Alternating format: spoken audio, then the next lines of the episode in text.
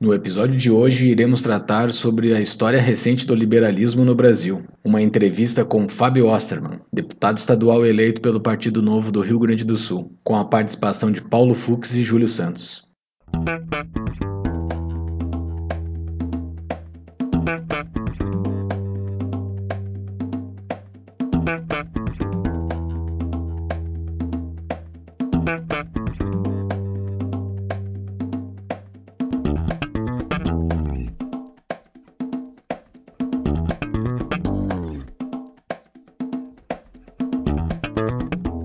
Este é o Tapa da Mão Invisível, podcast destinado àqueles que querem ouvir ideias que abalam sociedades e não são ditas na mídia tradicional. Boa noite, Paulo Fux. Boa noite, Fábio Osterman. Tudo bem, doutor Júlio? Tudo bem, Fábio? Como é que estamos? Tudo bem, Júlio? Tudo bem, Fux? Um prazer Tudo estar beleza. Muito obrigado, Fábio, por, por aceitar o nosso convite de, de conversar com a gente nessa noite. Uh, quem é Fábio Osterman? Acho que a grande parte do nosso público conhece ele, mas quem, é, quem ele é? É um cientista político, professor universitário e palestrante. É formado em Direito pela Universidade Federal do Rio Grande do Sul, graduado em Liderança para a Competitividade Global na Georgetown University dos Estados Unidos, em Políticas Públicas pela Leadership Academy for Development em Stanford, John é Hopkins é tipo, University. Peraí, isso é tipo o curso da Manuela em Harvard? Qual é que é isso aí?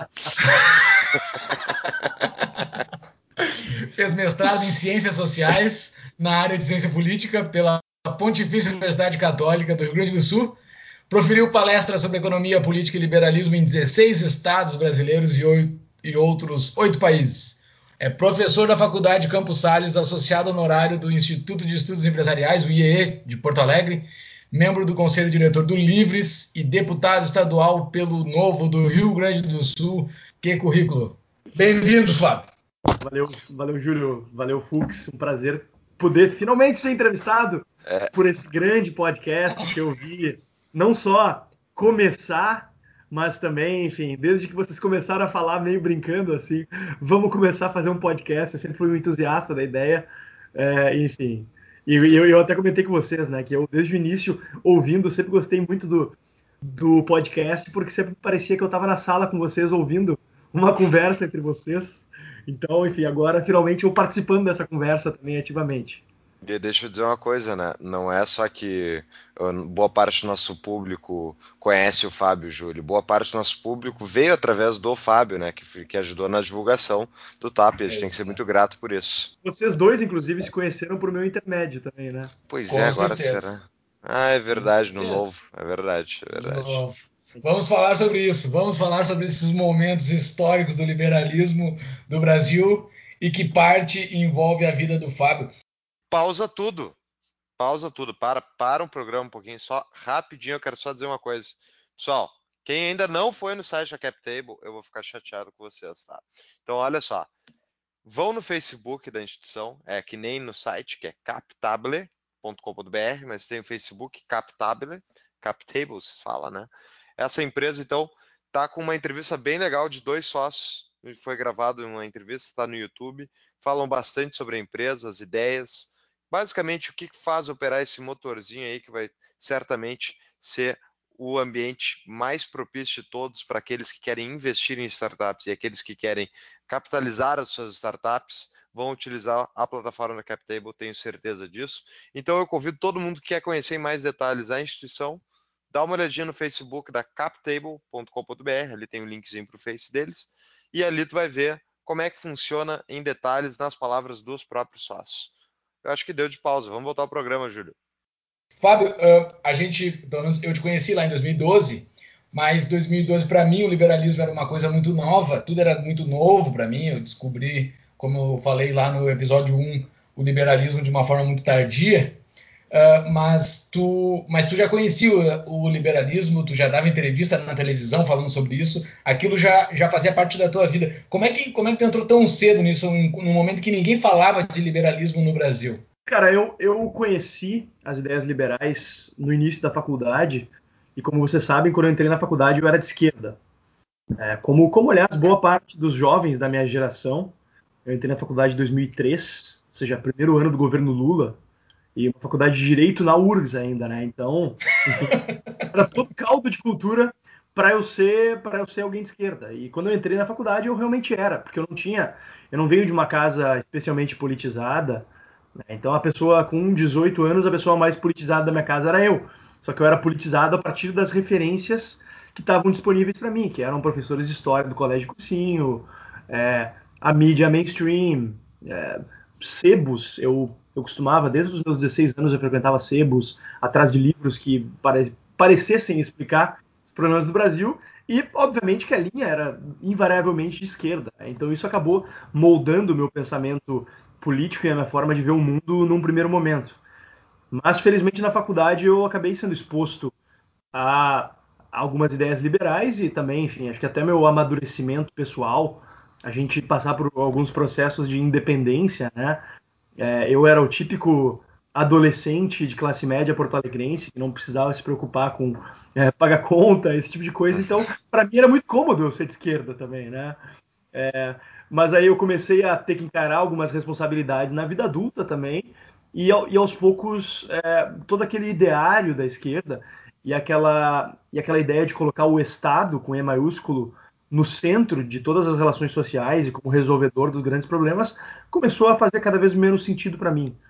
É, eu tive acesso a algumas bibliografias liberais, um livro que eu sempre cito, e foi o livro que eu. Não foi o livro que me converteu, porque acho que quando eu li ele eu já estava convencido das ideias liberais, mas foi o livro que foi ali talvez o, o, marco em que, ao terminar aquele livro, eu pensei, cara, eu concordo com tudo que esse cara disse. É, e, enfim, foi o, o Livros para Escolher, do Milton Friedman que é ah, é um livro bom. extremamente didático, um livro que eu sempre eh, indico para as pessoas, inclusive ele, ele tem uma nova edição que saiu agora em 2014, é, que está excelente, é, porque a edição anterior é uma edição bem antiga, né, da, da, da década de 80, com dados desatualizados, é, com termos técnicos estranhos, enfim. Então era, era até mais difícil de ler. Mas hoje a gente tem um acesso muito maior a bibliografias como essas, né? Então, mais ou menos ali por 2004 foi quando eu descobri as ideias liberais. Eu tinha 19 eh, anos, mais ou menos, e a partir dali eu comecei a tentar estudar mais, tentar entender mais, e acabei passando por uma parte significativa do pensamento liberal à época. E o que, que era o ambiente liberal do Brasil nessa época, em 2004? Eu, por mim, eu não, assim, eu estava completamente distante de tudo isso. O que que era? O, o que que tu enfrentou? O que que tu viu, assim? O que que estava na tua frente? É, eu costumo dizer que naquela época é, eu, eu e o pessoal que já, que já era liberal naquela época, tipo Hélio Beltrão, a gente até brinca, né, que os liberais brasileiros cabiam numa Kombi à época. Uhum. É, porque o pensamento liberal estava numa num, num período é, em, após o governo Fernando Henrique, na verdade. Isso foi, isso foi um fenômeno curioso que eu até abordei na minha dissertação de mestrado. A decadência é, do pensamento liberal brasileiro, que teve um ápice no início da década de 90, coincidiu com o governo Collor, inclusive. É, na época, quando o Fernando Henrique foi eleito, se considerou que era um triunfo das ideias liberais, inclusive. É, no início do governo Fernando Henrique existiam, é, se não me engano, 18 institutos liberais Brasil afora. Ao final do governo Fernando Henrique sobraram somente três, porque as pessoas começaram a ter a ideia de que a, a batalha de ideias estava, estava, estava vencida. Porque a gente tinha conseguido derrotar a hiperinflação, porque a gente estava realizando privatizações, e acho que muita gente se, se deu por satisfeito e achou que a construção de uma democracia liberal já estava estabelecida no Brasil. Só que a gente estava muito longe disso, né? Mas tu vê que interessante, né? Esse pessoal todo, uh, tu vê que realmente não eram liberais muito profundos, eu diria, porque mesmo depois de ter domado a inflação, a gente tinha um Estado que consumia no mínimo um terço da nossa economia e tinha ainda por cima uma centena de, de estatais, no mínimo, inúteis que nos tomavam, enfim, tornavam todos os produtos mais caros, tornavam todos os mercados mais, menos eficientes e as pessoas acharam que estava ganho. É, pô, mas que tipo de liberal tu é, entendeu? Eu não consigo entender. É verdade. Nesse momento, Mas era um liberal diferente do, do que nós conhecemos hoje, assim, era o qual era o, o que quem eram esses liberais, quem eram esses institutos que existiam em, em Porto Alegre tinha o Instituto de Estudos Empresariais, o IEE, não, mas, mas provavelmente não tinham mas... outros, né? Que caíram. é que existiam, existiam cerca de 18 institutos liberais, nome Instituto Liberal, uhum. que eram ah. sucursais do Instituto Liberal do Rio de Janeiro. Entendi, durante, entendi. Durante a década de, de 80, especificamente em 83, foi fundado o Instituto Liberal no Rio de Janeiro, e o Donald Stewart Jr., Arthur Chagas Diniz, é, enfim, outros, outras lideranças do Instituto Liberal do Rio de Janeiro trabalharam na expansão do formato, do modelo de Instituto Liberal para outras cidades. Então, é, todas as principais capitais brasileiras tinham o seu Instituto Liberal. Aqui no Rio Grande do Sul tinha o Instituto Liberal do Rio Grande do Sul, que hoje se chama Instituto Liberdade, que é uma dessas três instituições que, que, que. Né? Por exemplo, existia o Instituto Liberal em Brasília, Instituto Liberal em, em Belo Horizonte, em Recife, é, enfim, é, São Paulo. Interessante e, saber isso. E daí, quando tu entrou em 2004, tu encontrou essa Kombi, Hélio Beltrão e, e é, algumas na, outras pessoas. Na época, na época eu, não, eu não conhecia ninguém do movimento, porque não existia esse sentimento, essa consciência de movimento. Né? Eram, eram pessoas esparsas que aos poucos começaram a se encontrar por meio do Orkut. Eu uhum. conheci o Hélio Beltrão é, e outras pessoas do movimento, pessoal, pessoal do Libertários, na, em uma comunidade do Orkut. Eram Sensacional. O próprio, o próprio, Instituto Mises Brasil surgiu a partir de debates. É verdade. É, de, debates que começaram numa comunidade no Orkut. Sensacional, exemplo. Pois é, tu vê. O Leandro Roque, por exemplo, eu conhecia da época do Orkut. Leandro Roque, economista do Instituto Mises Brasil. Exatamente. Grande cabeça. Uma pena que ele não fale mais publicamente. Eu, eu vi alguma pouca palestra dele. Vi na... É, ele, ele, é um excelente palestrante, mas palestra muito, com muita pouca frequência. É, exatamente. E de qualquer maneira, o movimento veio explodir, né, Fábio, de, uh, em termos de crescimento, e tu participou e ajudou muito nesse crescimento. Então, conta um pouquinho do teu envolvimento com o antigo uh, Estudantes pela Liberdade e a tua trajetória ligada a isso. É, exato, porque deu alguma coisa ali no início de 2000 e na década de 10, né? Na década de 10 aconteceu alguma coisa. Qual é a tua leitura do que aconteceu na década de 10? É, bom, é, na década de 2000, que era esse período que eu estava na faculdade, eu logo que eu me logo que eu me, que eu me que eu me encontrei como liberal, que eu descobri que eu era liberal, na verdade eu, eu até costumo dizer que eu, que eu na, na, verdade eu sempre fui liberal instintivamente, mas como eu era um ignorante completo em economia, eu não sabia. E eu achava que eu era de esquerda. É basicamente por isso eu ignorava eh, preceitos básicos da ciência econômica. Deixa eu só fazer uma parte aqui. Eu acho que, eu pessoalmente acho que boa parte das pessoas são liberais. Elas só não sabem por quê. Porque ser liberal é basicamente aderir a um princípio ético, né, de que tu não pode iniciar violência contra outras pessoas a não ser que seja para te defender. Agora sai por aí perguntando para as pessoas quem é que acha que elas têm direito de violar a propriedade ou a vida de outras pessoas. A maioria das pessoas vai dizer que não acha correto. Só que daí se tem o Estado, elas dão uma exceção porque elas não têm, nunca pensaram esse pensamento mais a fundo, entendeu? De que o Estado também não pode fazer esse tipo de coisa. Mas, de forma geral, a maior parte das pessoas não defende agressão contra estranhos. Então, a maior parte das pessoas, ao meu ver, é liberal e só não sabe. Exato. Concordo plenamente com isso. E, não, eu acho que tem um ponto bem interessante disso aí. Uh, Fábio, uh, em algum momento que, de que tu conheceu o liberalismo, tu conheceu, tu conheceu os libertários, tu conheceu aqueles grupos de Orkut, em algum momento tu se achou ANCAP? Tu se achou anarcocapitalista ou tu sempre foi liberal? Liberal, tu te definiu como liberal e tu não avançou do, disso, tu ficou como liberal, te manteve. Ou em algum momento tu, não, eu sou ANCAP, eu quero um fim do Estado. Qual é a tua posição sobre isso? É curioso, lá no início, quando tudo isso era mato, lá, lá, no início não existiam, não existiam essa, essa, essas, não existia esse, esse sectarismo que hoje ah, marca em parte em parte, o nosso movimento. É, então, o pessoal ah, tinha um foco maior em encontrar convergências, mas eu nunca, eu nunca me, nunca me seduziu muito a ideia de é, defender a abolição imediata e abrupta do Estado. Né? É, porque eu sempre, eu sempre fui, eu sempre tive muito clara a importância das instituições e a importância da construção e desconstrução gradual das instituições. Eu sempre sempre fui muito cético em relação às soluções, tipo assim, ah, o mercado vai resolver tudo e daí deu e acabou. É, então... é. Ó, argumento espantalho aí, ó.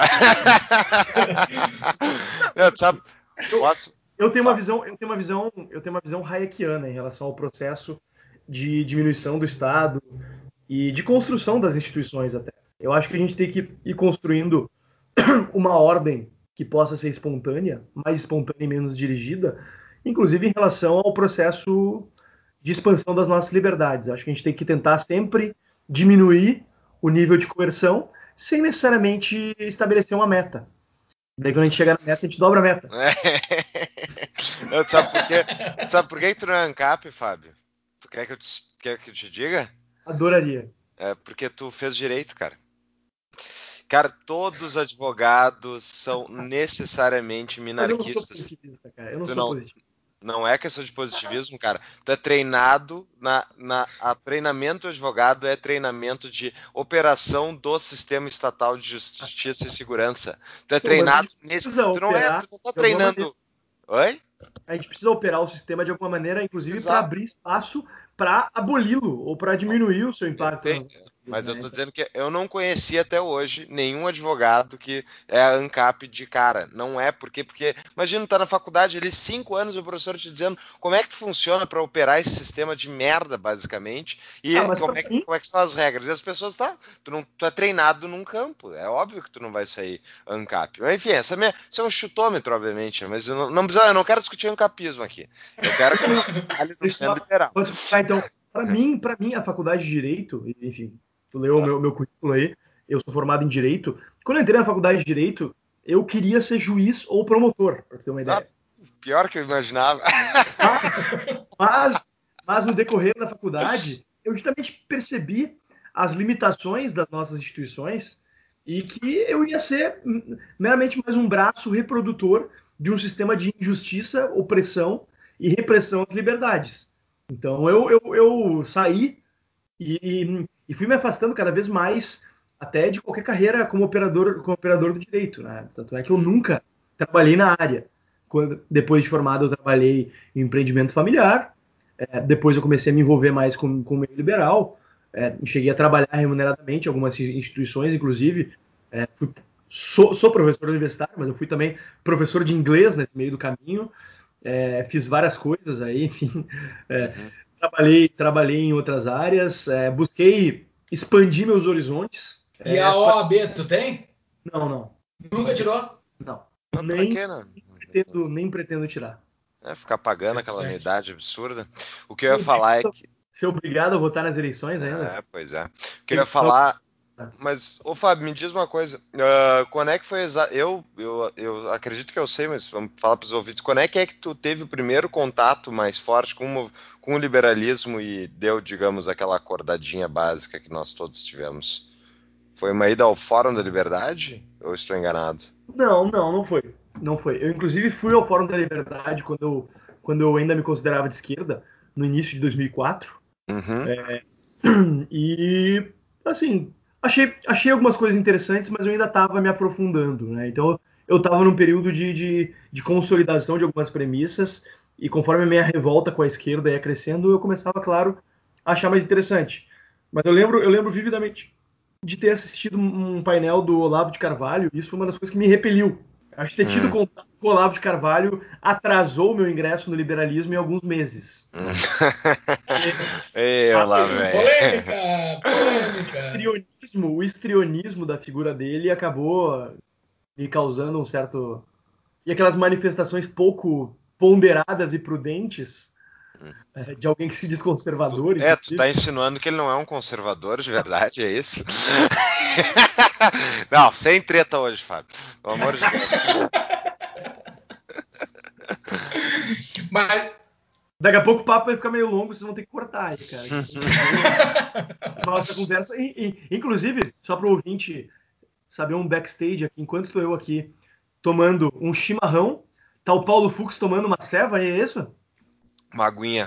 Aguinha e o Júlio tomando aguardente de cana. Olha. Aguardente de cana do Cerrado, diretamente do Cerrado. Que beleza, que beleza. Grande abraço a todos aí. Mas olha só, voltando. Uh, não foi o, o, Fórum da Liberdade, promovido pelo IEE do Rio Grande do Sul, que te converteu, foi uma parte do livro do, do, do Friedman, o Livros para Escolher, né? Eu tinha, eu tinha amigos liberais na faculdade, é, algo raro naquela época, mas eu tive alguns colegas liberais que iam batendo na minha cabeça com martelo, falando tá errado por isso, por aquilo, e eu ia discutindo e eles iam desconstruindo meus argumentos. Mas sabe qual experiência que realmente me fez ver que é, o ideário da esquerda não era para mim? Quando em, em, janeiro de 2005 eu fui no Fórum Social Mundial. Ei. Daí eu vi aquela, aquela louvação a ditadores, eu vi aquela gente sem qualquer conexão com a realidade. Eu entrava numa oficina e era é, sobre democracia em Cuba, uma outra oficina era sobre como é, o grande problema dos países pobres era a dívida externa, enfim. E, e, e, esse monte de idiotice, né? Porque, tipo assim, e eu pensava assim, pô, eu, eu sou de esquerda, mas eu não sou idiota. Qual o problema desses caras?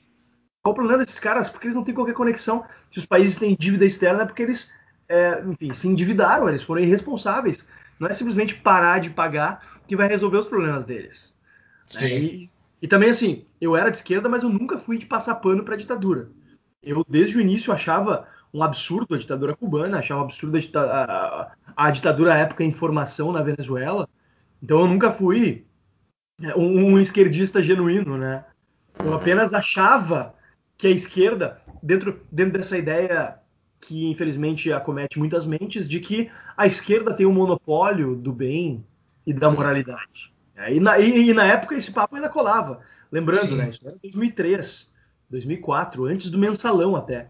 É, que do, o, o, mensalão foi um, foi um ponto de inflexão ali, que muita coisa mudou ali, né?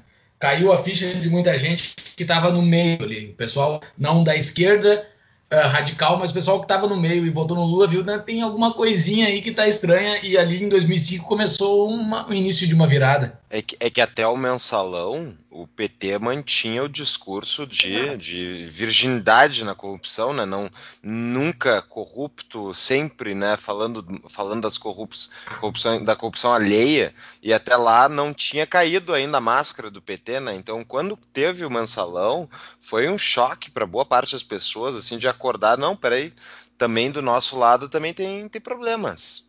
Exato, exato. Mas deixa eu, deixa eu contar sobre, enfim, respondendo a pergunta de como é que comecei a me envolver. É, na faculdade, então, quando eu me descobri como um liberal, eu resolvi criar um grupo de estudos na faculdade. É, e a gente criou um grupo e a gente foi rechaçado lá dentro. É, nos expulsaram do, do, projeto de extensão da faculdade, rolou um bafafá. Só que eu não desisti. Daí os, os meus colegas se desmobilizaram, só que eu não desisti. Eu consegui mais gente para montar um outro grupo comigo, inclusive com o Rafael Abreu, que participou do, comigo da criação do CERC, Círculo de Estudos Roberto Campos. Ó, oh, legal. Oh, legal. Foi um grupo que durou aí seus dois, três anos lá na URGS, até que finalmente a gente. Eu, eu, eu, eu fui morar no exterior, eu, eu morei nove meses nos Estados Unidos em, em 2009, e aí, à época, eu conheci a Students for Liberty lá. E voltei para cá pensando, poxa, a gente podia fazer algo similar aqui. Na verdade, o que a gente queria ter feito com o CERC era isso. Né? A gente criou o nosso grupo e viu que era bacana, eu, Anthony Ling, Bruno Becker, é, Rafael Abreu, enfim, um monte de gente boa aí, que tá Brasil afora hoje, a gente viu que era, era uma experiência legal que a gente podia espalhar para outros lugares. Né? Só que a gente não tinha as ferramentas para fazer isso e para constituir uma rede. Daí, quando eu conheci o trabalho da Students for Liberty lá nos Estados Unidos, eu pensei, poxa, a gente podia trazer algo para algo similar aqui para o Brasil.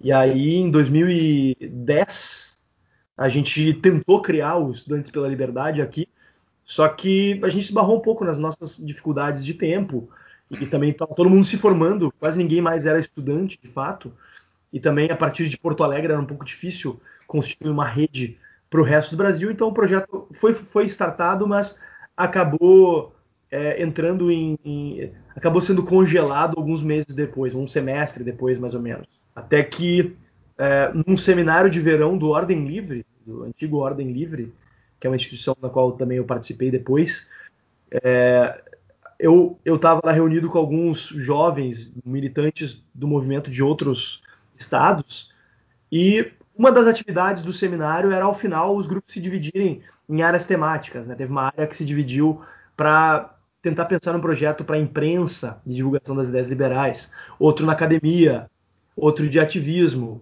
outro de partido político. O, o, o que eu participei, na verdade, foi na academia.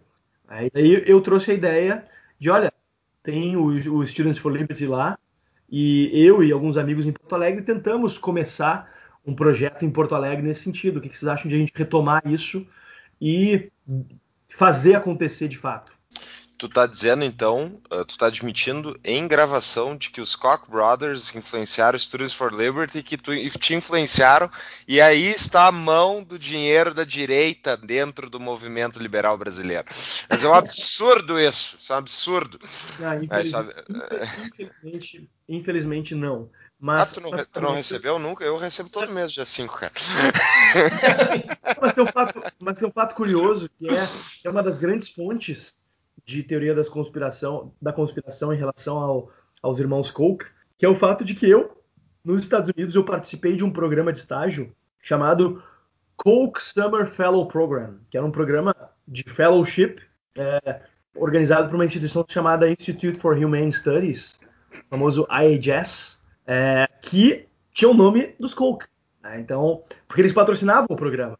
Mas não tinha nada de conspiração, era basicamente um programa patrocinado por eles. Assim como tem vários outros programas patrocinados é, por outros milionários, enfim, é, coisas do tipo. Mas como eu participei desse programa que tinha o nome explicitamente, os caras começaram a achar, oh, os irmãos Koch estão é, implantando essas ideias aqui no Brasil para poder roubar nosso petróleo.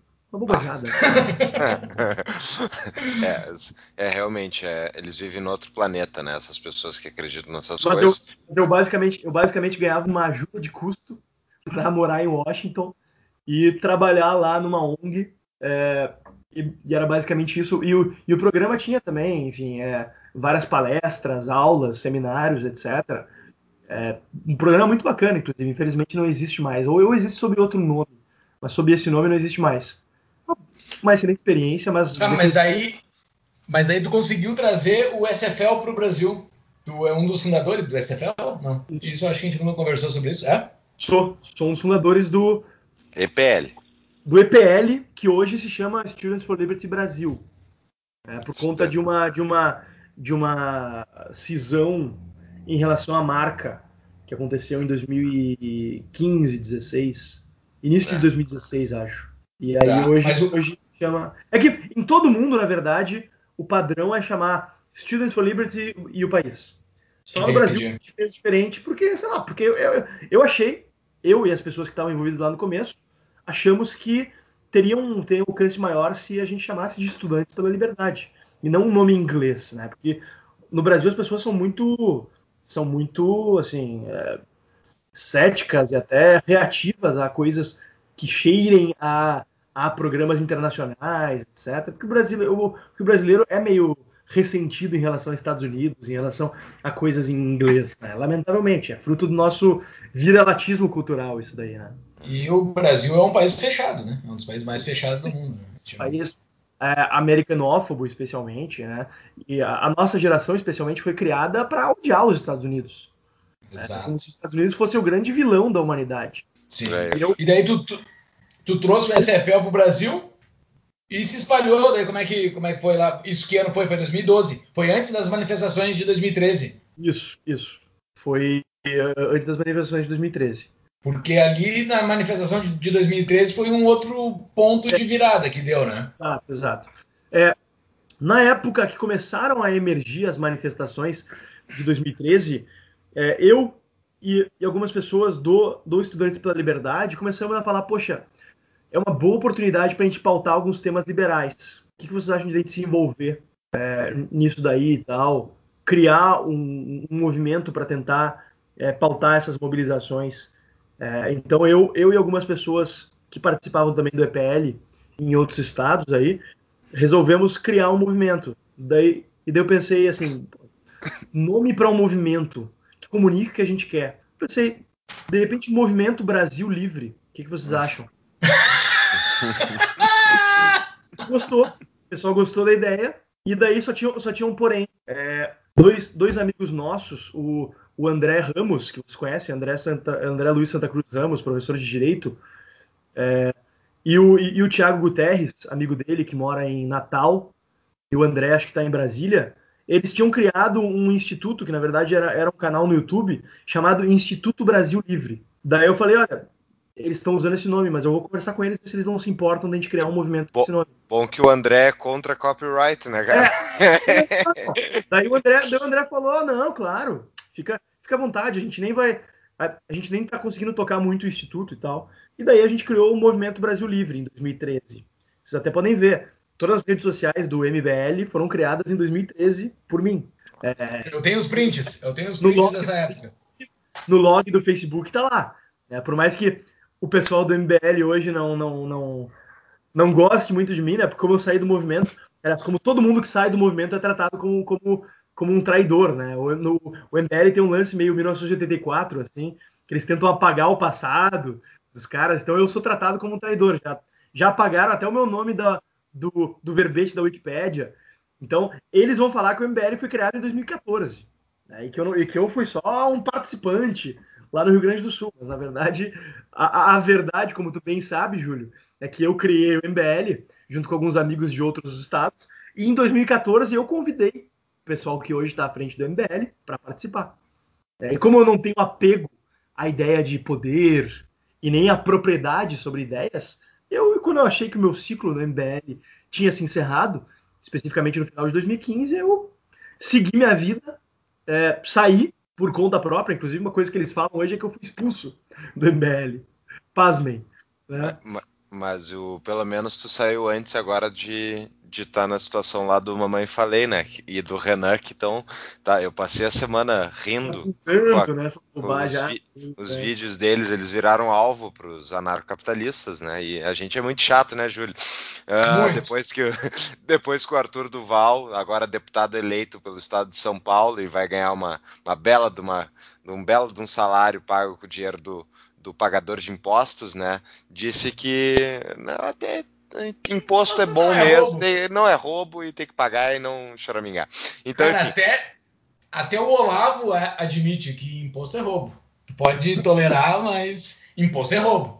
É, é, engraçado isso. Como, como aí, isso é uma coisa que me preocupou sempre nesses movimentos todos, né? Porque muitas vezes, olha só, pela trajetória que o Fábio estava contando, né? É uma gurizada que se reúne, resolve fazer alguma coisa juntos, fazer um, alguma coisa que vai ter talvez algum impacto. E o Brasil estava tão sedento por iniciativas do tipo que germinaram completamente, né, e viraram esses monstros que transformaram completamente a, as redes sociais e, e deram um, um deram um, um, um, ame ou odeio né, em relação a esses movimentos.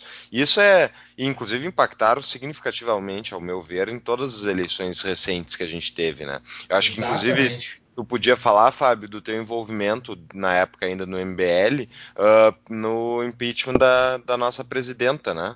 Uh, Dilma Sim. Rousseff. Bom, é, só para só contextualizar, então, é, ou melhor, terminar de contextualizar. Então, em junho de 2013, a gente criou o MBL, inclusive o, o Júlio estava presente lá na primeira manifestação que a gente fez. Olha, eu acho que tu, tava, né? Aquele dia que choveu um monte, que a gente levou os cartazes lá, né? Tu apareceu lá e foi embora rapidinho, né? Eu fui muito rápido. Rolado. Eu nunca fui nesse negócio. É que assim, o Júlio, o Júlio, ele tava à frente, na época, se não me engano, do Libertários aqui, né, Júlio? E daí, tu Exatamente. quis manifestação e tu ficou, inclusive, meio puto comigo, porque eu organizei junto, né? Então, o Júlio foi lá, ficou, ficou meio de cara, assim, apareceu lá saindo um trabalho de terno, assim, e a gente lá vestido com tinta e cartaz, é, enfim. Foi sensacional aquilo, velho. Foi... Foi... sensacional. Faz parte da história.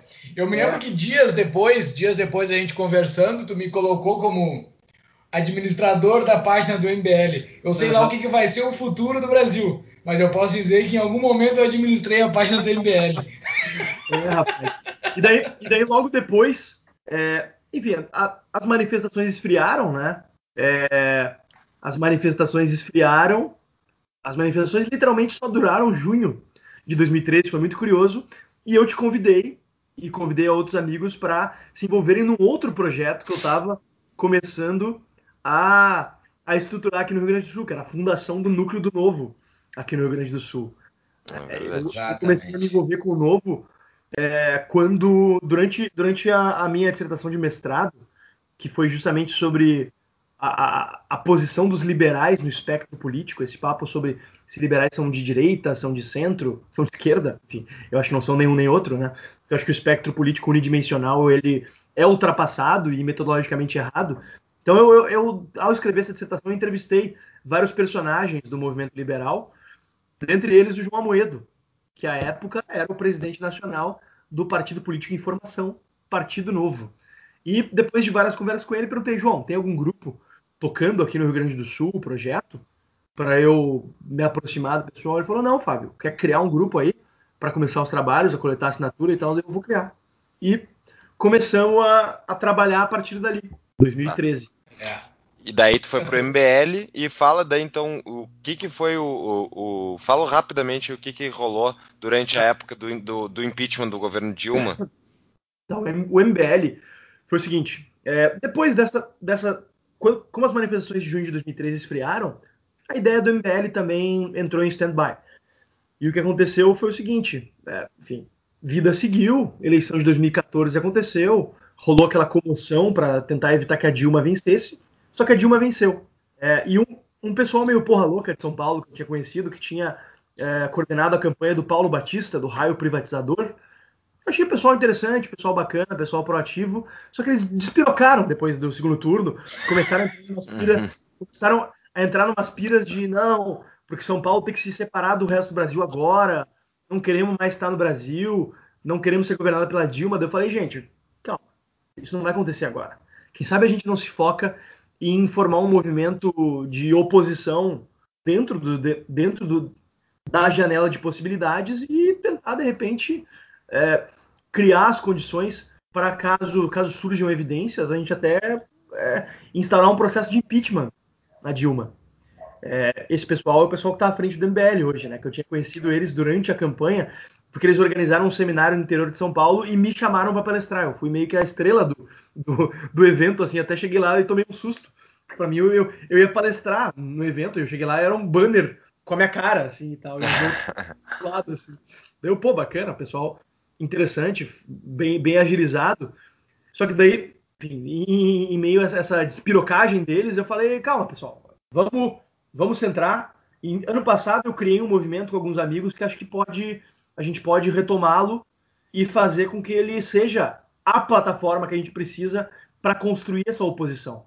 E eu sempre quis que o MBL fosse uma vanguarda liberal, é, que não fosse algo simplesmente limitado a ser antipetista ou anti-esquerda. Uhum. Né? Então, a, a, partir ali do final de 2014, depois da eleição, a gente começou a estruturar e a coisa começou a ganhar corpo.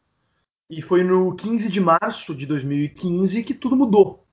É, aquilo lá foi uma, uma catarse coletiva. Ninguém esperava. A gente começou a, a ver a coisa crescendo. A gente começava a receber é, corrente no WhatsApp de pessoas convocando, que a gente nem sabia quem estava convocando. E daí, tipo, a gente estava organizando a manifestação. E tinha gente é, mobilizando para ela é, autonomamente, né? Então a gente viu que o negócio estava ganhando corpo. E aí, enfim. Dentro, dentro do grupo de WhatsApp do Novo da época, do Novo do Rio Grande do Sul, a gente viu surgir a música do impeachment, né? O Chora Petista Bolivariano, me lembro. Chora Petista, Isso, né? O pessoal criando a música ali, nem sei quem foi que criou, mas foi o pessoal dentro do. Quem? Acho que foi o Thiago Menas, se não me engano. Ah, provavelmente, provavelmente. Sabe, Mas, um monte de coisa aconteceu ali, né, cara? Impressionante como foi um bilhão, né? E um mar de gente apareceu no Parcão, lá em, lá em Porto Alegre, era, era no Parcão. Foi um mar de gente, era muita gente. E... Outro, ponto, outro ponto relevante é lembrar que no final de 2014 existia um, um crescente discurso de, de radicalização e que começavam a defender soluções autoritárias, né? Vocês devem lembrar tinha cada vez mais mais gente defendendo, defendendo intervenção militar depois da eleição da Dilma. Uhum. Falando que tinha sido fraudada. E, e eu, na minha leitura, o MBL teve um papel fundamental em manter a, prática, a, a, a pauta dentro das reivindicações democráticas e em segurar os ímpetos do pessoal mais exaltado e escantear eles pro, pro extremo do espectro político, né? Então a gente conseguiu é, manter a pauta dentro do, do, do, dos trâmites democráticos. Inclusive, no final de 2014, a gente nem pedia impeachment ainda porque não existiam evidências. A gente pedia é, transparência na apuração, investigação, é, dos fatos que já davam indícios das pedaladas e por aí vai, mas a gente não pedia ainda o impeachment. A gente passou uhum. a pedir o impeachment a partir do 15 de março. O isso foi é impressionante a gente estar tá falando uma coisa que parece tanto tempo atrás, mas foi há, há três anos atrás, né? É. Foi tão, tão perto da, do momento que a gente está. E, e, é muito engraçado que 2013, quando tiveram aquelas mega manifestações, e que inclusive boa parte dos jovens que estavam uh, lá se consideram de esquerda, os considerados de esquerda com certeza, e eram turbas de gente, né, rondando as ruas e tal, que nem está acontecendo agora, inclusive na França, e tu vê que é sempre é, a gente na, na sociedade atual politizada é tudo tão é tanto discutido e o Estado tem tanto poder e é tanta coisa que, é, que é, especialmente a juventude acha errada e tal que é, é, um, é só dar uma faíscazinha que pode surgir do nada um movimento completamente novo para o bem e para o mal né, que depois acaba pautando a, a, pautando a política nacional de forma significativa. Nos Estados Unidos teve o, o, Occupy Wall Street, que é a base do Democratic Socialism deles hoje. Teve uh, aqui no Brasil esses de 2013, que daí tiveram os Black Blocs, né? Quem é que lembra daquele bando de imbecil? Uhum. Então teve os Black Blocs, teve depois, e agora, recentemente, a gente teve no próprio fenômeno da campanha do Bolsonaro a presidente, né? Os, eh, não era ele, uh, embora tivesse uma rede de apoio ali, era um movimento espontâneo de pessoas querendo eleger o Bolsonaro. Então isso tudo são pessoas que estão ali tocando a sua vida, mas chega uma hora que elas dizem, chega, não aguento mais, eu vou fazer alguma coisa. E sempre, daí é importante a figura do empreendedor. Porque, Fábio, tu é um empreendedor social na minha visão, entendeu? Tu não focou em abrir empresas, tu focou em abrir movimentos. E esses movimentos germinaram e tiveram impacto. É, e tu impactou, tu criou, o, ajudou a criar o, o Estudantes pela Liberdade, uh, no caso, o MBL, o, e o Partido Novo aqui no Rio Grande do Sul que foi inclusive onde eu conheci o Júlio, né? E o Partido Novo do Rio Grande do Sul, que agora é onde tu foste eleito uh, deputado estadual pelo Rio Grande do Sul. Mas no meio disso, tu ainda saiu do novo e abriu outro partido, né, Fábio? É. tá faltando mais um. É, mais um aí. Saiu do novo, saiu do IBL. Sou, se tem uma coisa que eu não sou, é acomodado, né? Como vocês bem sabem. É, mas, enfim, minha, minha, minha mãe até disse que eu podia. Tá, tudo bem, não precisa ser acomodado, mas não precisa ser tão agitado. eu, sempre fui, eu sempre fui uma criança inquieta, né? então eu, eu levei isso para minha vida adulta também. Né? Eu sempre busquei é, não ficar, não me deixar prender pelo, pelo conforto, por zona de conforto, é, por situações de conforto, mas sim buscar correr atrás daquilo que fazia sentido para mim, para minha vida e para as minhas aspirações. É, eu acabei saindo do novo, enfim. É, nunca, nunca rompi com o novo, briguei com o pessoal do novo. É, sempre estive, sempre mantive minha, minha relação de profunda amizade com o pessoal que ficou à, à frente do novo, inclusive o meu sucessor na liderança estadual, o Carlos Molinari. É, enfim, sempre mantive uma excelente relação, mas acabei me afastando também quando eu fui morar em São Paulo, é, em 2015, onde eu fui lecionar na Faculdade Campos Salles, é, da aula de Direito, Teoria do Estado, etc. É, e, enfim, para me envolver mais com o MBL também, acabei me afastando um pouco do dia a dia do Novo. É, então, acabei me afastando quando o Novo foi registrado, inclusive não me filiei. E ao final do ano, acabei sendo convidado para compor, para também liderar o processo de, de, de, de, consolidação e formação do Livres, que, é, que foi criado um projeto ultra ambicioso de renovação liberal de um partido político tradicional, fisiológico, e que esse projeto acabou sendo implodido como uma tentativa de partido político com a chegada do Bolsonaro no PSL no início desse ano. E aí eu voltei para o Novo, que enfim, é, era o único lugar para onde eu podia ir, né? É, eu recebi convites e contatos de diversos partidos, mas nenhum fazia sentido para mim. É, por mais que me acenassem com possibilidades eleitorais, eu, eu nunca é, procurei lugares por, por ter poder, por ter espaço político, etc. Eu queria estar em lugares onde é, eu pudesse ter a segurança de que é, eu estaria de acordo com os meus princípios éticos e também de acordo com aquilo que eu acredito em termos de ideias. e o Novo não poderia ser um lugar melhor nesse sentido. Que legal. E, e, isso tudo então é a base agora para o retorno ao novo quando tu quando deu a, a saída do PSL. E então uh, vamos, vamos falar um pouquinho aí dos desafios que tem pela frente, né? Porque já a história para trás tem bastante e tal, mas agora está na hora de colher um pouco de tudo isso que tu semeou, nós semeamos aí no movimento liberal, colher quem sabe um Brasil um pouco melhor para o futuro. Fala um pouquinho, Fábio, da campanha e do que, que tu acha que temos pela frente aí.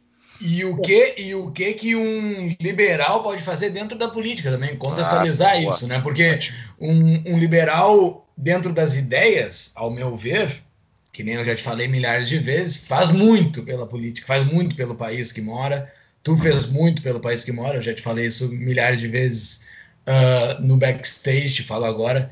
Uh, tu já fez muito pelo que aconteceu no Brasil.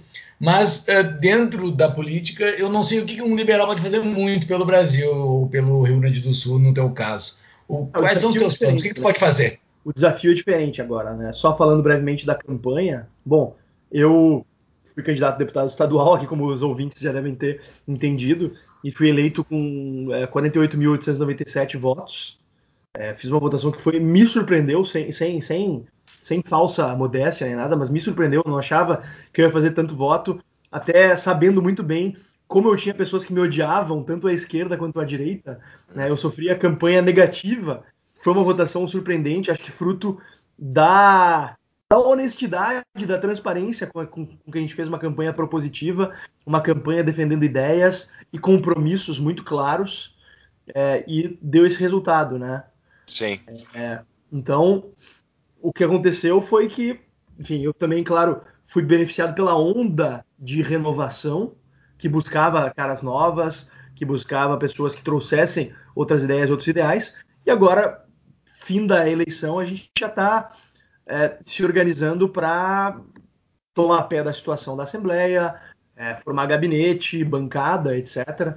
Eu tenho tido reuniões semanais com a minha equipe já para não só na definição dos nossos eixos de atuação, que já estão razoavelmente bem é, delineados, mas também estruturar a nossa atuação legislativa, né? Que é, isso responde à pergunta do Júlio: o que, que faz um liberal? O que, que pode fazer um liberal para ampliar nossa liberdade, prosperidade e paz?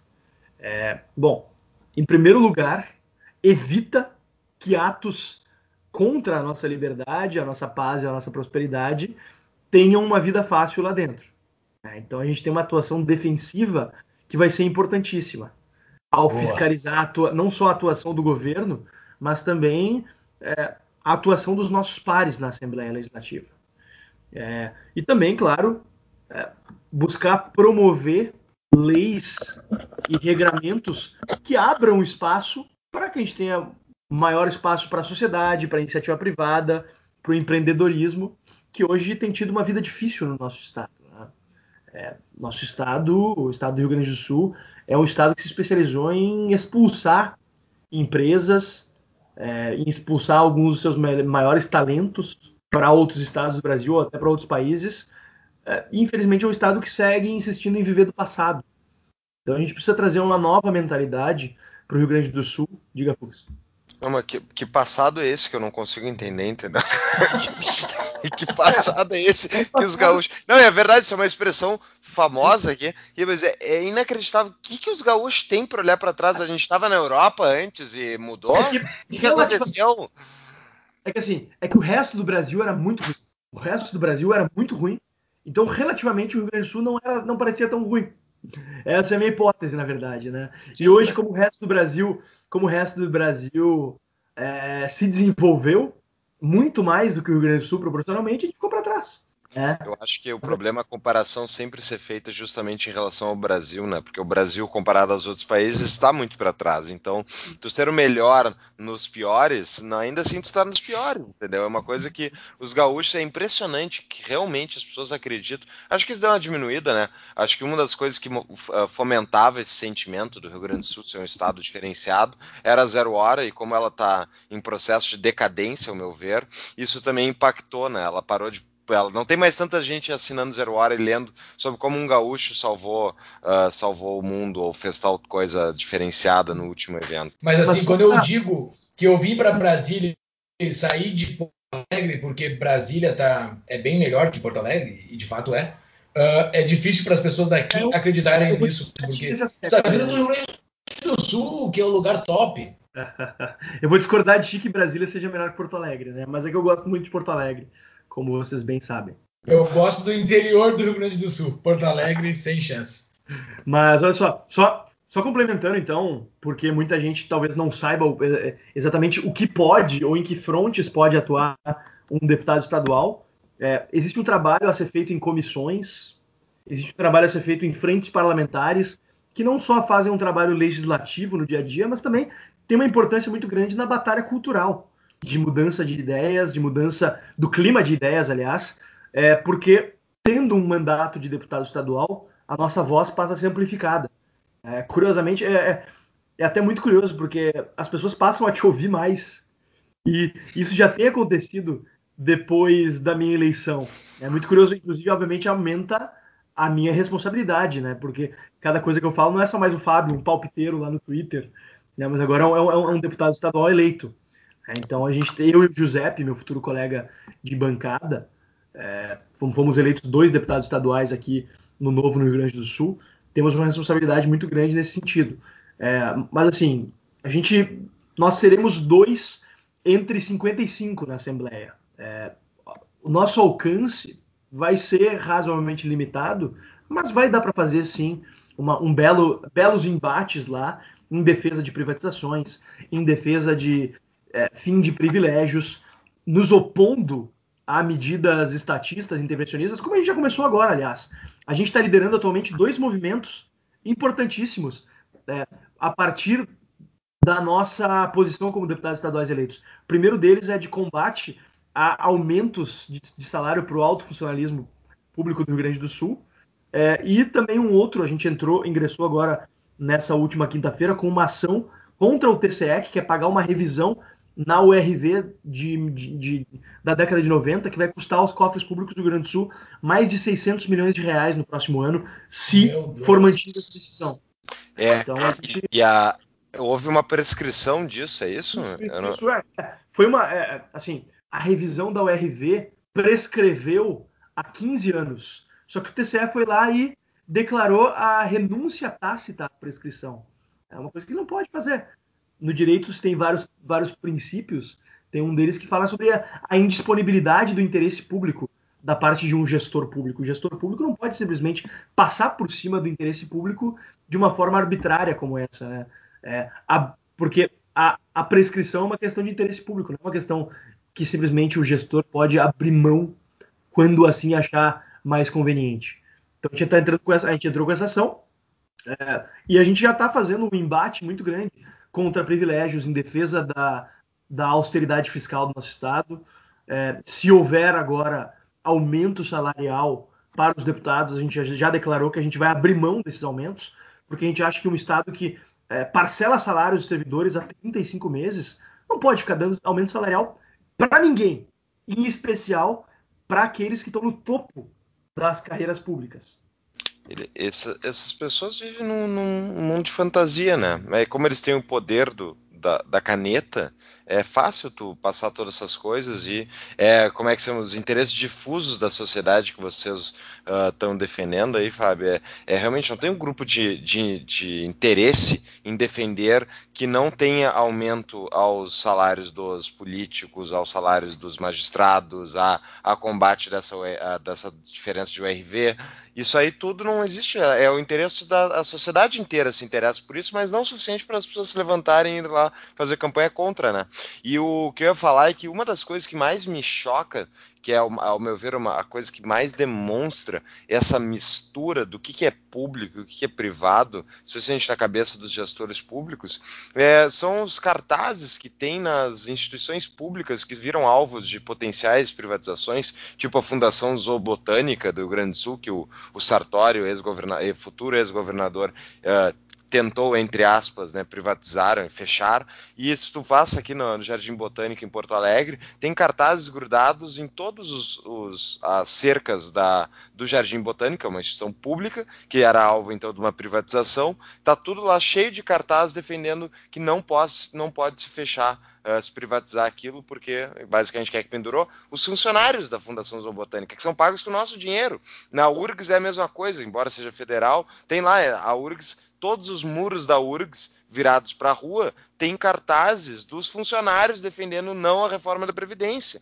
Pô, mas pelo amor de Deus, vocês não são donos das instituições públicas. As pessoas não entendem isso. Elas acham que podem usar instituições públicas para defender os seus interesses pessoais. Isso é, uma, isso é uma completa confusão mental que essas pessoas sofrem. Então, isso é muito comum no Brasil. Né? Isso é mais um exemplo, essa do Tribunal de Contas. Enfim, é mais uma razão pela qual esse tipo de instituição, mesmo se bem gerida, ainda assim vai estar na mão de pessoas que têm interesses pessoais, que nem em qualquer outro lugar do mundo. O que eu te perguntar, Fábio, é em relação ao, ao futuro governador aí, uh, porque eu, como eu já falei no episódio, em outro episódio aqui, eu não acompanhei muito detalhes a, a campanha estadual, eu não, realmente não achava nenhum dos candidatos muito bons, e eu, a minha impressão é de que o, o até me esqueci o nome do futuro governador, daqui a pouco eu lembro. Qual é o nome nome dele? O Eduardo Leite. O Eduardo Leite, ele parece, parece estar meio no mundo da fantasia, né? Ele não quer privatizar, ele não quer. Ele acha, o que, que ele acha que ele vai fazer? Qual é a mágica que ele pretende uh, fazer, Fábio? Tu tem ideia? Olha, é, eu espero que ele não esteja pensando em se utilizar de nenhuma mágica. É porque a gente já viu nos, nos governos passados que esse negócio de tentar apelar para mágica realmente não funciona. A gente tem que apelar para soluções práticas que tenham conexão com a realidade. É, eu espero que ele já tenha entendido que ele precisa privatizar o Banrisul ou federalizar, enfim, porque não faz sentido um governo tão endividado que cobra cada vez mais dos seus cidadãos para pagar pela sua do governo irresponsabilidade fiscal mantenha uma instituição bancária, coisa que os, os estados mais ricos do Brasil não têm, e isso está tá diretamente correlacionado com o fato de não terem bancos, porque durante a década de 90, no período da reestruturação das dívidas, eles abriram mão de ter seus bancos. Né? O caso mais notório, São Paulo abriu mão tanto do, do Banespa quanto do Nossa Caixa, né? Era isso uhum. o nome do outro banco de São isso, Paulo, né? Isso mesmo. É, abriram mão. E, ó, nossa, o povo paulista não tem um banco para chamar de seu. Eles não têm uhum. banco, mas eles têm dinheiro para botar gasolina na viatura da brigada. Né? Eles têm dinheiro para ter escola, para ter hospital. É coisa que a gente não tem. Mas, mas, deixa, tem... mas deixa eu fazer o advogado do diabo. Uh, e torço que vocês me respondam direito, senão eu vou ter que responder a minha própria pergunta.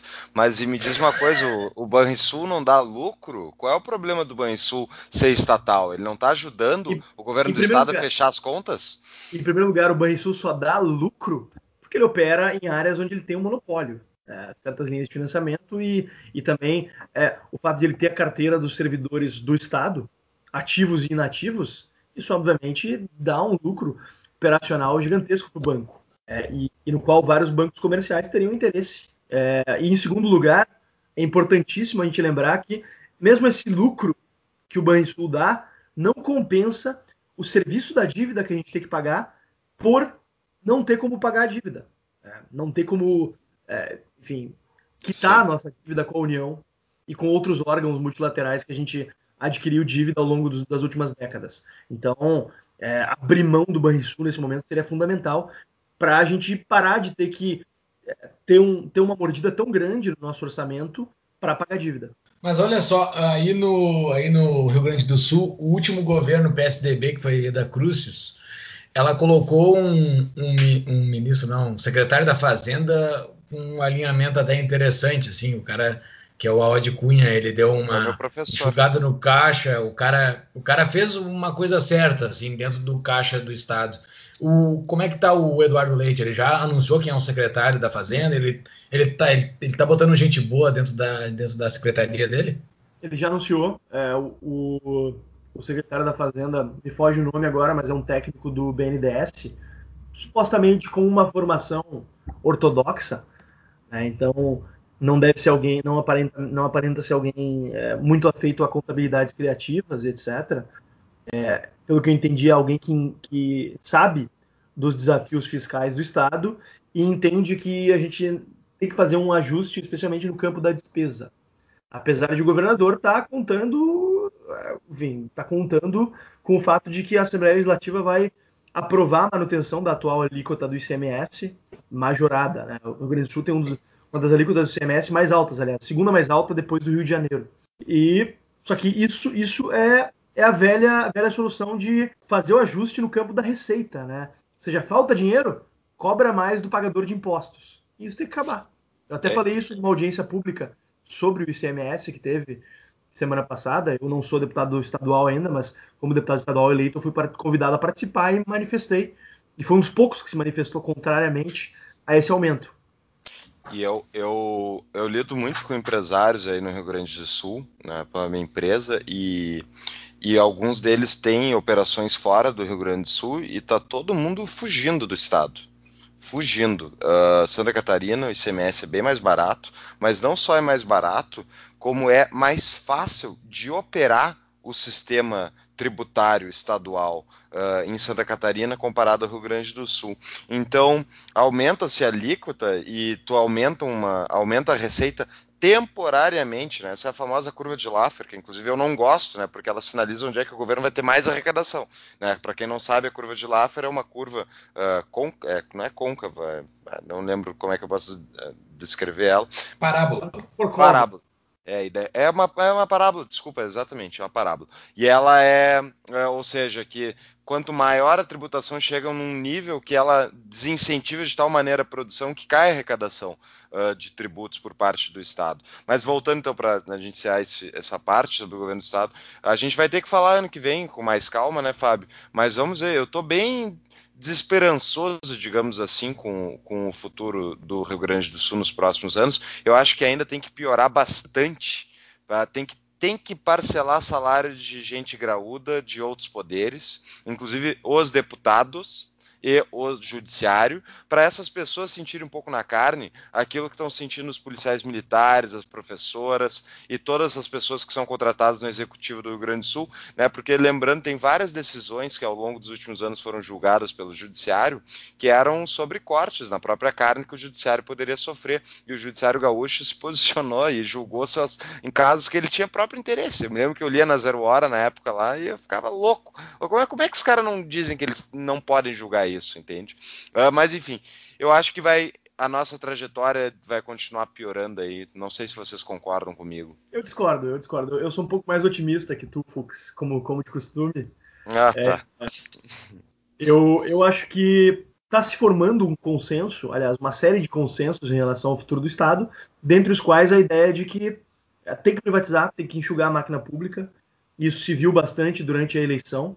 É, os dois principais, aliás, é, dos, dos cinco principais candidatos, quatro deles defendiam abertamente privatizações. Só o Miguel Rosseto não defendia.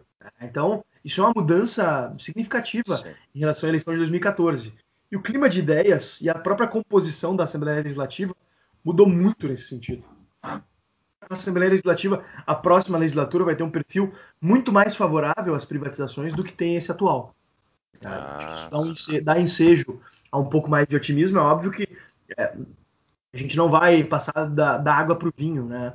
É, a gente não vai conseguir botar a casa em ordem de uma hora para outra, mas eu acho que a gente vai conseguir é, estruturar algumas reformas é, que vão conseguir dar um pouco de fôlego. Eu espero que dê um pouco de fôlego, mas não dê incentivo para o governo voltar a ser gastador e irresponsável.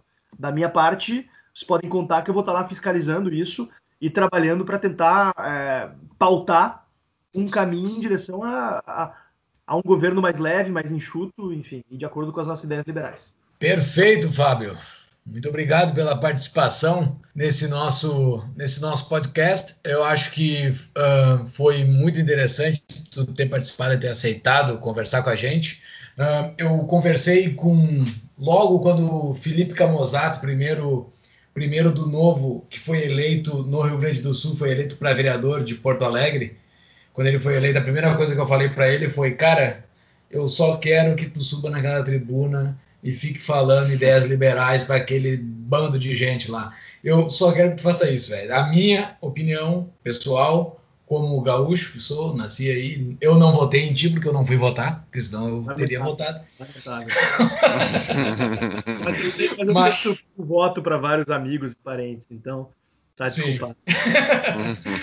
Mas uh, eu só quero que tu suba naquela tribuna e fale que enquanto aquele bando de gente estiver discutindo, vamos votar isso, vamos votar aquilo, eu só quero que tu fale, não vamos votar porcaria nenhuma, deixa que as pessoas se decidam, pessoal, deixa que o pessoal se, se vire por eles. A gente não tem que decidir a vida deles. É só isso que eu quero que um deputado liberal faça. Mas tudo que tu falou, apoio completamente. Tomara que tu consiga botar tudo isso dentro da cabeça dessa gente aí. Eu estou muito feliz pela tua participação, uh, pela tua entrada aí na Assembleia. Uh, e te agradeço por ter participado desse singelo podcast que um dia vai ser grande. É. Paulo Fux. Deixa eu até, enfim, já que a gente fez toda essa. No, analisamos a história do Fábio.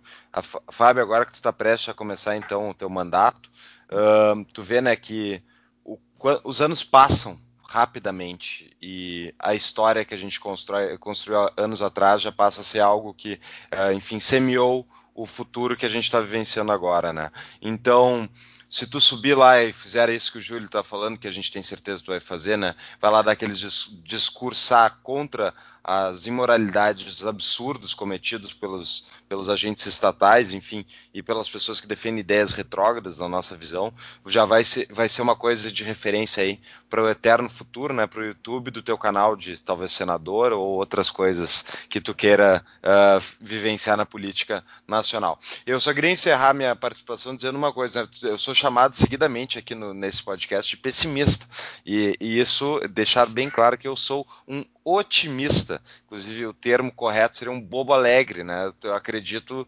completamente no. Eu sou um otimista com a humanidade, com o mundo, enfim. E a razão. Eu só sou pessimista com uma coisa: é com a política.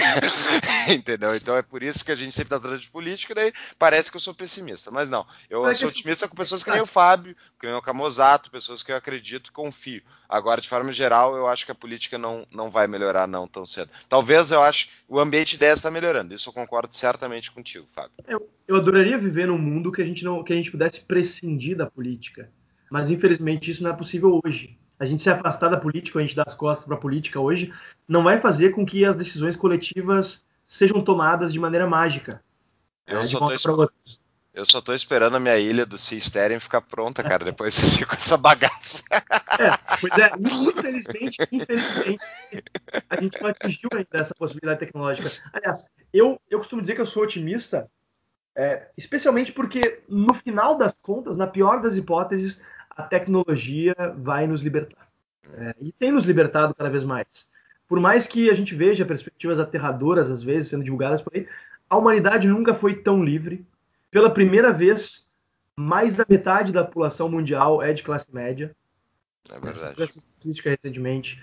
É, nunca houve uma proporção tão grande de pessoas que têm o que comer, que pessoas, pessoas que sabem ler. Mas foi a ONU que fez tudo isso, né? Foi a ONU que fez isso, não foi? O capitalismo. Foram os governos.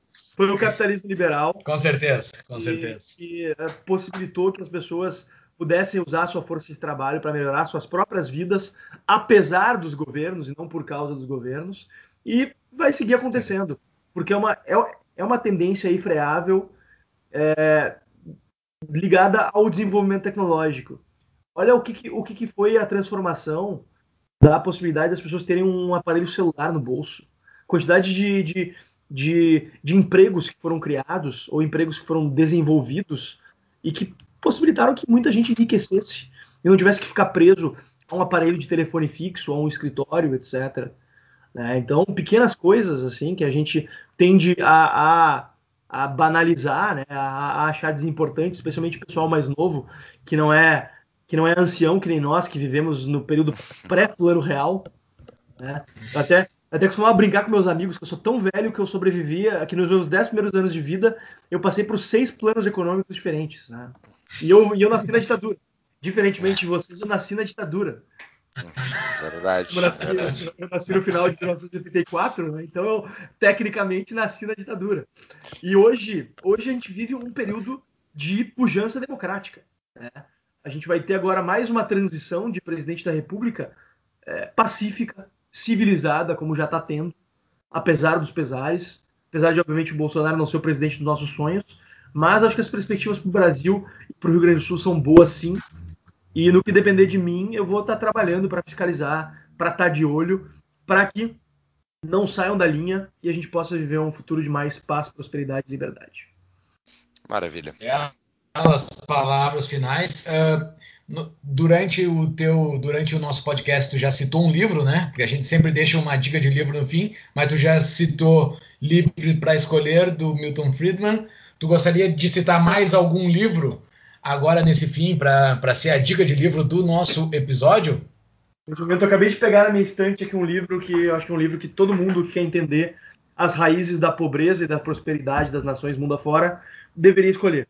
É um livro chamado Por que as Nações Fracassam, no original Why Nations Fail, é, e é um excelente apanhado histórico sobre a importância das instituições na diferença de rumo entre países que hoje são desenvolvidos e países que, como o Brasil que insistem em não se desenvolver. Então eu recomendo demais esse livro.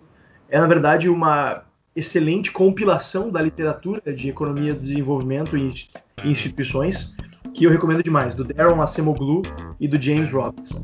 Bela dica. Já cópia Bela dica. James Robinson. Muito bem, então. Sensacional. Muito obrigado, Fábio. Muito obrigado, Paulo Fux. Um, quem está nos assistindo pela primeira vez, quem está nos ouvindo pela primeira vez, acesse nossas redes sociais, Instagram, Facebook, Twitter, para ficar sabendo sobre a divulgação dos nossos novos episódios. Nos siga no Spotify, Tapa da Mão Invisível, SoundCloud e iTunes, Tapa da Mão Invisível. E ouça todos os nossos episódios no nosso site www.tapadamãoinvisível.com.br. Muito obrigado, senhores. Uma boa noite.